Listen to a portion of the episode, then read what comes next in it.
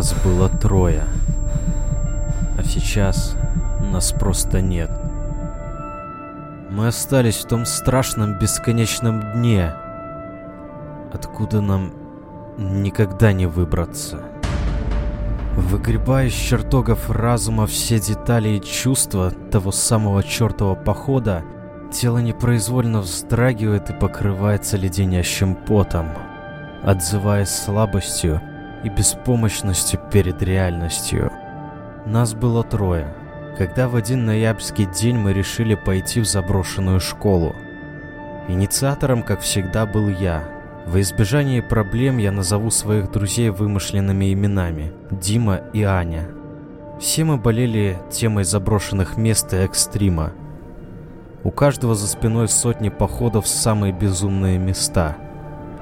Каждый знал и уважал сталкерский этикет, знал законы, по которым нас могут наказать, имел свою форму и хорошее оснащение, чтобы комфортно и безопасно забираться туда, куда обычный человек в здравом уме никогда не сунется.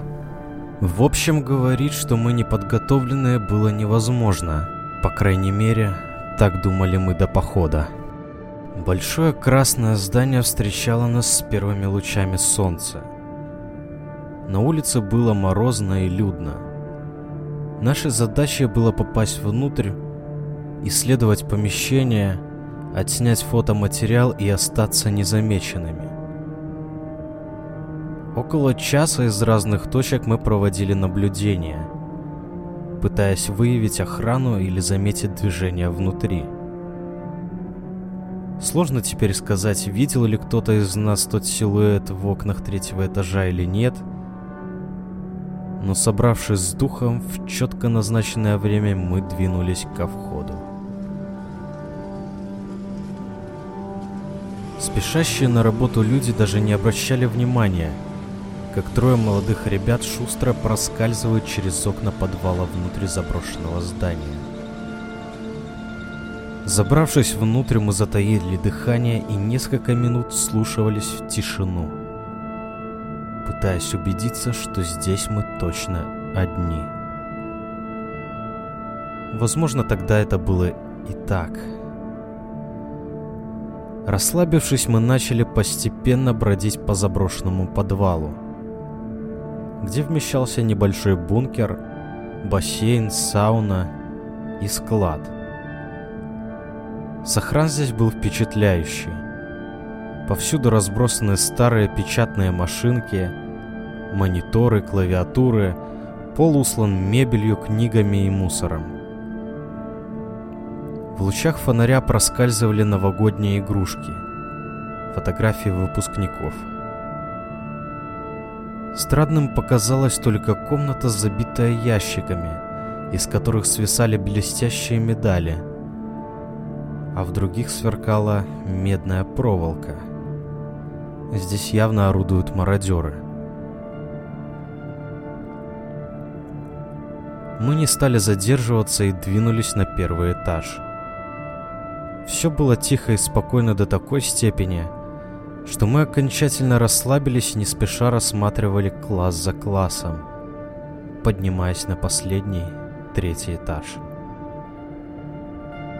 «Ребят, будьте внимательней, следы свежие», — сказал я, увидев на пыльном полу четкий след ботинка. Почему тогда никто не почувствовал еле заметный привкус табачного дыма? До сих пор загадка. Мы двигались уже тихо. Аня волновалась, а Дима пытался запечатлеть на фото каждый шаг, будто предчувствуя нечто. Я был спокоен и знал, что сюда никто не ходит. Да и здание не охраняется лет так уже десять.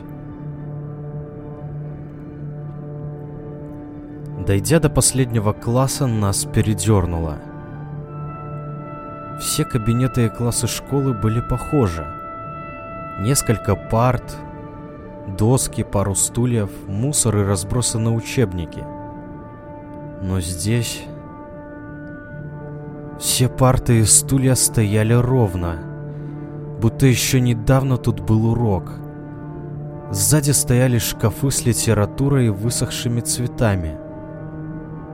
На некоторых партах лежали тетради, но, повернув голову на доску, ноги непроизвольно стали ватными. И чувство страха пронзило от головы до пальцев ног. На доске свежим мелом была написана сегодняшняя дата. «Нам нужно бежать отсюда! У меня плохое причу...» Не успела договорить Аня, как Дима заткнул ей рот рукой, подняв указательный палец вверх. В растворившейся тишине стали слышны отдаленные неловкие шаги по лестнице. Бежать было уже поздно, да и некуда. Придется приниматься. Снова милиция, снова штраф и урок нравоучения. Как бы не так.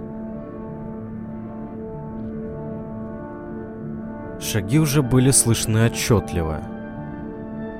Кто-то не спеша волочил ноги тяжелыми ботинками шорканье по полу которых вводило в необъяснимый страх. «Выходите по одному сюда!» Внезапно раздался голос из коридора, наводящий ужас своей хрипотой и злостью. Переглянувшись с ребятами, я пошел первым. В свете разбитых окон показался неприятный старик. Под промасленное расстегнутое тело грека была старая рубашка, вся покрытая пеплом от сигареты, которую он жадно выкуривал, глядя мне прямо в глаза. Грязная морщинистая рука опиралась на дуло ружья, цевьем стоящим на полу. За мной сразу же вышли остальные ребята.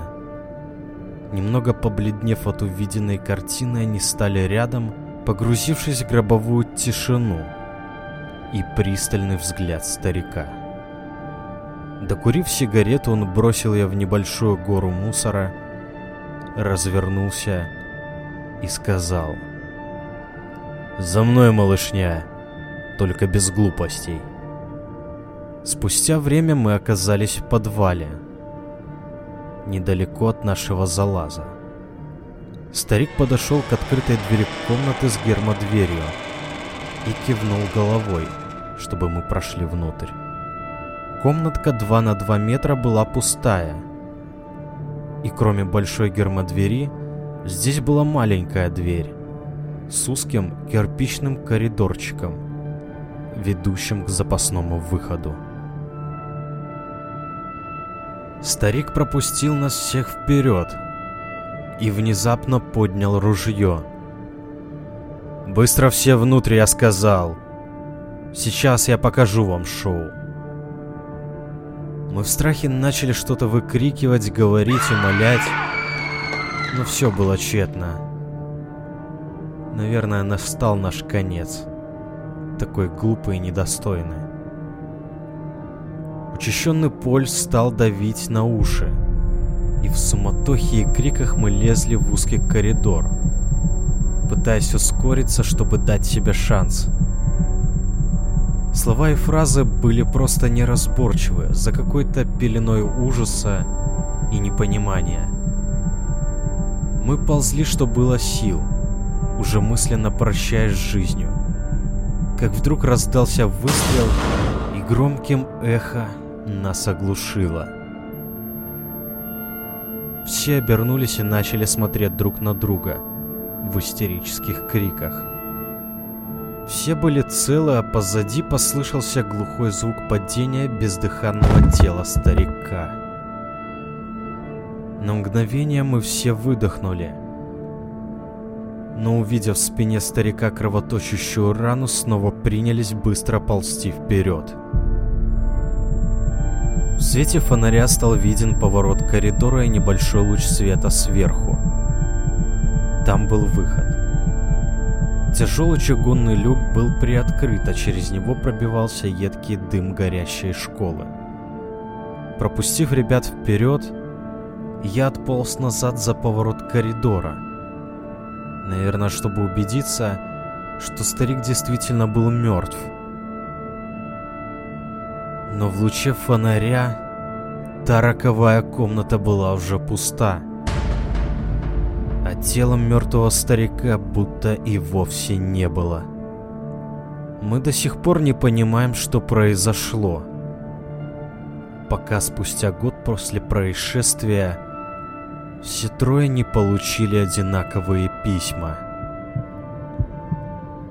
Вы пришли ко мне и уничтожили мой дом.